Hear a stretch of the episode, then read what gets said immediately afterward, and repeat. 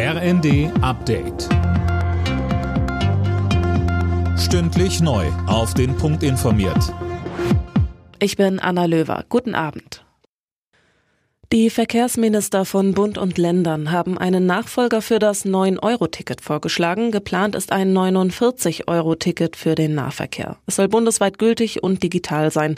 Bundesverkehrsminister Wissing sagte. Das Ticket soll ein Abo-Ticket sein, etwa so, wie man es von anderen digitalen Diensten auch kennt. Man macht ein Abo und kann aber jederzeit auch kündigen. Das, glaube ich, ist ein äh, gutes Angebot für diejenigen, die sagen, ich brauche aber auch die Möglichkeit, mal nur für einen Monat zu fahren. Und deswegen haben wir diesen Weg gewählt. Viele Fragen sind allerdings noch offen, etwa wann das Ticket kommt und wie es finanziert wird. Das müssen Bund und Länder noch abklären. Nach dem Angriff auf zwei Bahnknotenpunkten hat jetzt der Generalbundesanwalt die Ermittlungen übernommen. Ermittelt wird gegen Unbekannt, heißt es von einer Sprecherin. Eileen Schallhorn.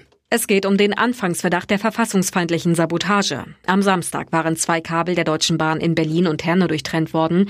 Der Funk zu den Zügen war dadurch nicht mehr möglich. Sicherheitshalber musste die Bahn nahezu den kompletten Zugverkehr in Niedersachsen, Bremen, Hamburg und Schleswig-Holstein für rund drei Stunden einstellen. Der Vorfall hatte auch eine Diskussion über den Schutz der kritischen Infrastruktur losgetreten. Im Bundestag ist erstmals über das geplante Bürgergeld debattiert worden, das Hartz IV ab Januar ablösen soll. Die Union fordert Nachbesserungen an den Plänen der Ampelkoalition. Arbeitsminister Heil verteidigte das Vorhaben. Gerade in den aktuellen Krisenzeiten sei das Bürgergeld wichtig. Der SC Freiburg steht in der Fußball-Europa League vorzeitig in der K.O.-Runde. Die Freiburger setzten sich mit 4 zu 0 beim FC Nantes durch. Nicht so gut lief es für den ersten FC Köln in der Conference League. Dort gab es eine 0 zu 2 Auswärtspleite bei Partizan Belgrad.